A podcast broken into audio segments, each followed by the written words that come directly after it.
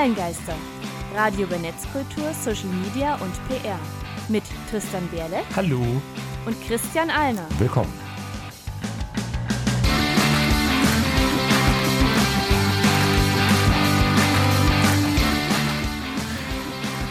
Heute geht es um Twitters Renaissance.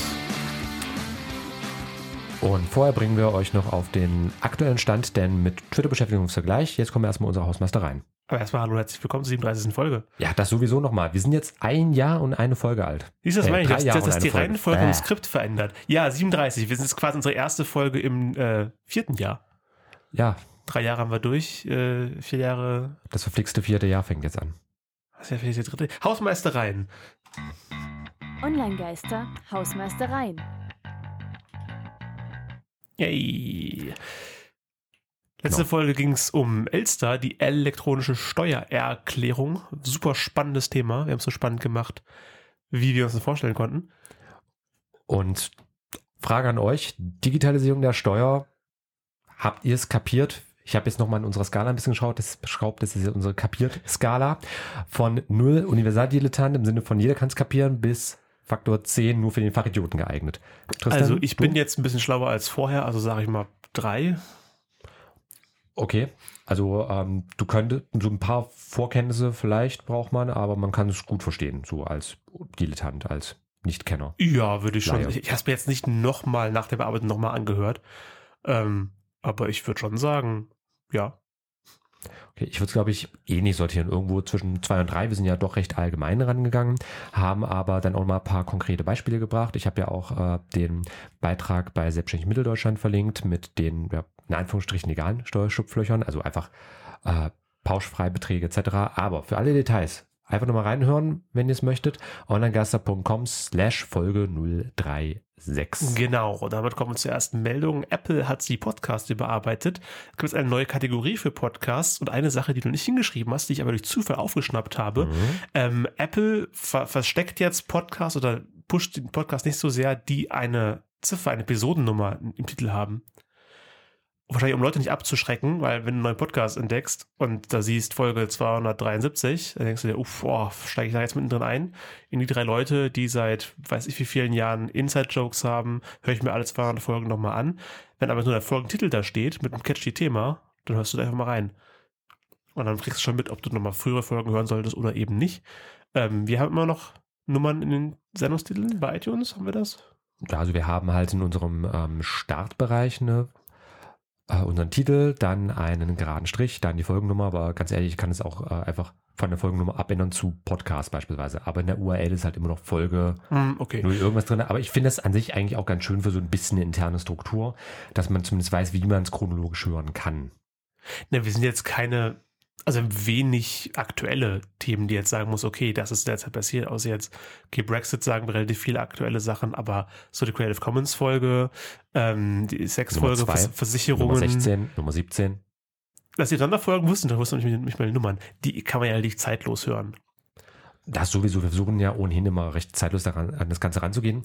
Aber unabhängig davon, äh, erste Meldung zu Apple, zweite Meldung zu Apple, dass äh, Apple jetzt ganz konkret iTunes beerdigt, begräbt und ein bisschen Erde drauf schüttet. Also mit anderen Worten, Okay.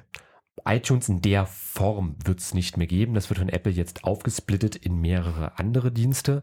Aber da kann ich auch gleich sagen, äh, liebe Windows-Nutzer, wenn ihr iTunes verwenden solltet, das gibt es ja auch als Windows-Software, Ich habe sie mal geholt, um mit die Game of Thrones 6 haben wir, glaube ich, über iTunes gekauft.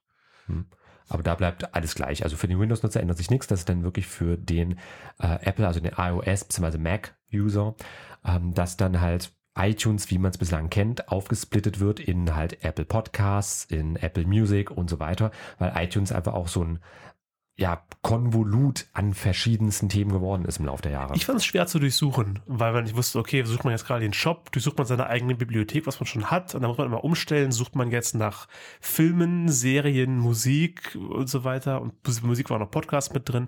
Ähm, ich finde gut, dass die das ein bisschen aufräumen, auch wenn ich ein großer Fan von iTunes an sich bin. Apple hat die Probleme genau darin gesehen, dass eben iTunes total unübersichtlich geworden ist. Da will es jetzt einfach nochmal ein bisschen stark aufräumen. Insofern für unsere statistisch übrigens sehr vielen Apple-Nutzer als Hörer Habt ihr sicherlich schon gewusst, aber jetzt gleich nochmal als Information. Und du schaust mir gerade so verwundert an, ja, wir haben statistisch überraschend viele Apple-Nutzer Okay. unter unseren Hörern. Ja, groß an die Apple. Wie heißen die Apple-Jünger?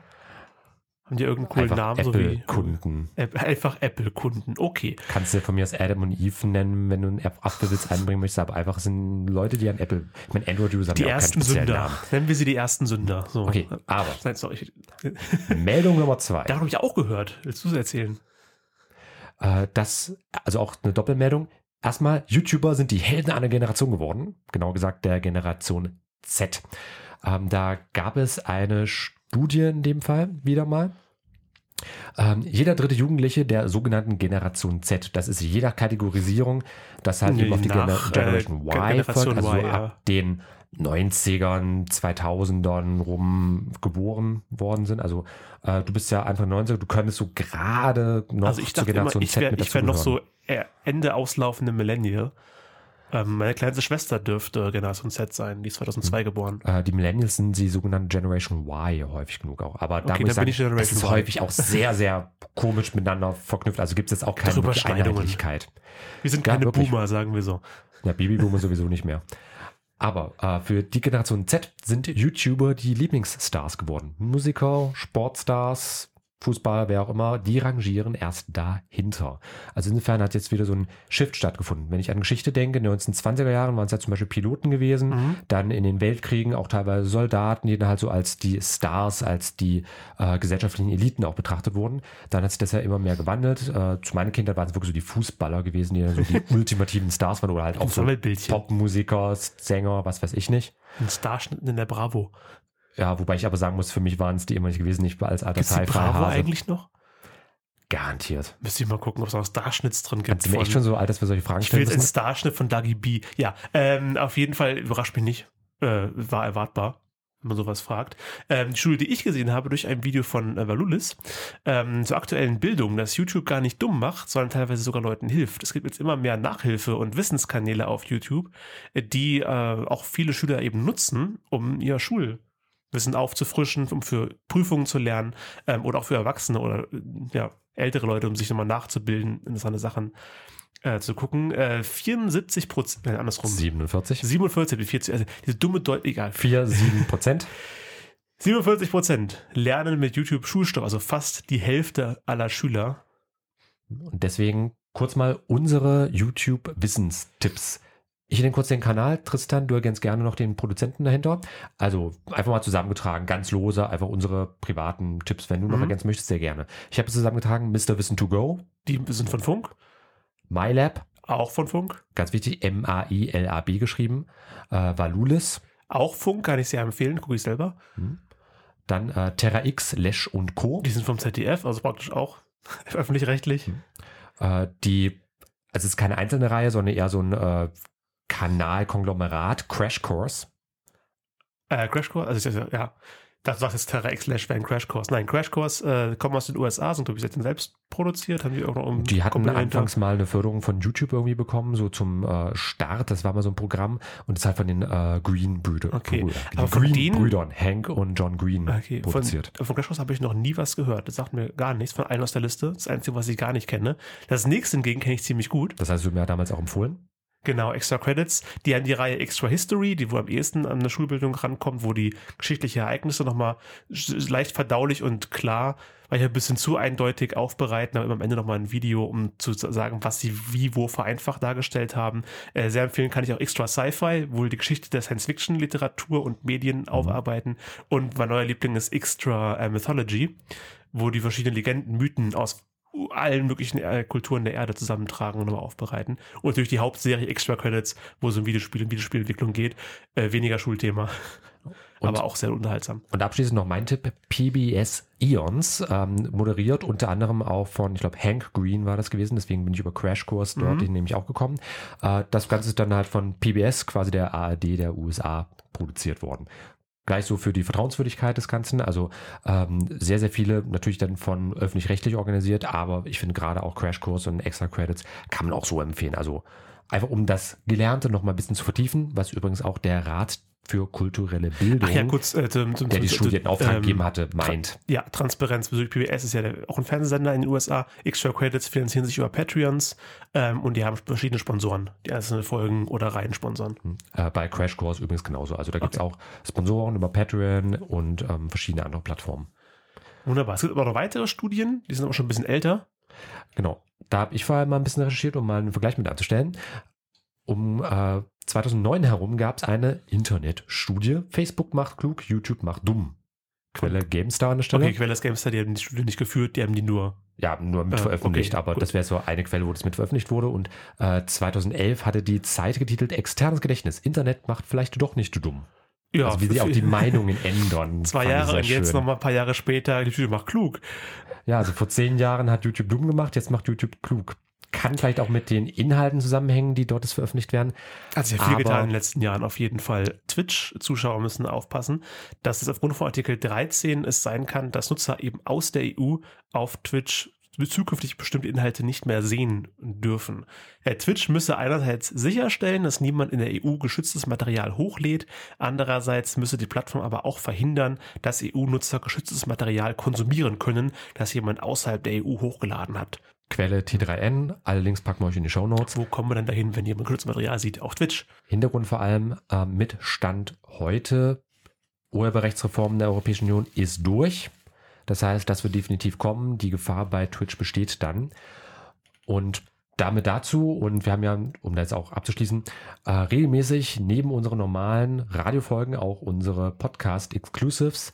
In Und- dem Fall habe ich mich im letzten Monat mit der Zerstörung der CDU von Rezo handwerklich auseinandergesetzt. Von Also- Rezo, dem alten Zerstörer. Ja, Genau. apropos YouTube macht klug. Äh, ich habe gehört, das ist ein sehr sehenswertes Video. Ich muss mich eine Stunde hinsetzen, um zu wissen, warum die CDU für mich nicht wählbar ist. Aber wer das noch nicht weiß, der kann sich bestimmt gerne angucken. Um genau zu sein, ich habe mir viele ähm, Teile, also ich glaube, komplett Video einmal komplett angeschaut und halt eben verschiedene Teile nochmal. Lernen, Ähm, würde ich da was eher- Neues lernen? Also er beschäftigt sich mit ähm, CDU, aber auch SPD, ähm, AfD, hatte, ich glaube, auch ein, zwei anderen Parteien, die zumindest im Moment anklingen, aber Schwerpunkt liegt halt wirklich auf der äh, CDU und der Politik der CDU in den letzten 30 Jahren. Was gut lief, was weniger gut lief. Ähm, da kann man sich inhaltlich natürlich drüber streiten, auch über die Art und Weise. Ich finde es auch etwas schwierig, dass es halt so eine komplett einfach nur, ich finde scheiße und mhm, aber wenn man es einfach als Kommentar, als Kritik sieht, einer Einzelperson, finde ich es wiederum Wie okay, es ja weil es halt eine persönliche steht, Meinung in ist. Kolumnen, in Meinungen. Hat's, diese Kategorien gibt es ja. Ja, da müssen wir auch gar nicht großartig Ja. weiter drüber reden. Punkt aus an der Stelle. Ich habe vor allem in ähm, dem, na, in dem, unserem Podcast Exclusive, in unserem Quickie, äh, mal geschaut, wie hat er es handwerklich gemacht. Also über Hm, okay. äh, welche Methoden, welche sprachlichen Muster, Sind die Quellen korrekt? Welche Quellen beispielsweise, also auch einfach, wie er dafür gesorgt hat, dass das Video aufgebaut ist und dann in Folge auch so eine extreme Reichweite erzeugen konnte. Ich habe das dann in der Woche auch von ähm, bei zwei Social Media Seminaren, die ich da geleitet hatte, mit analysiert, einfach auf Wunsch der Teilnehmer, weil die auch Ah, wissen okay, wollten, wie ja. ich das so scheiße populär werden konnte. Also was macht dieses Video oder auch andere Themen wie jetzt hier Ibiza Gate und was es da so alles gab mit dem Strache in Ja, das habe Österreich? ich bekommen. Äh, wie konnte das eigentlich so populär werden? Einmal klar Thematik, aber halt auch günstiges Timing an der Stelle. Ich Mhm. aber hat sein Video eine Woche vor der Europawahl hochgeladen. Das ist natürlich einfach schon das Thema wesentlich stärker mit drin. Für alle weiteren Details, Cool, Link haben wir ich euch in die Show Notes gepackt. Wir müssen nicht nur eine Krieg komplett machen. Und zum Einstieg in unser Thema, wo man ja in Twitter ziemlich viel aus der ganzen Welt mitbekommt und sich fragt, leben da draußen eigentlich eine Bekloppte? Habe ich einen alten Bekannten zurückgeholt? Äh, Coppelius, lange nicht mehr in der Sendung gewesen. Und von ihnen gibt's jetzt Welt im Wahn.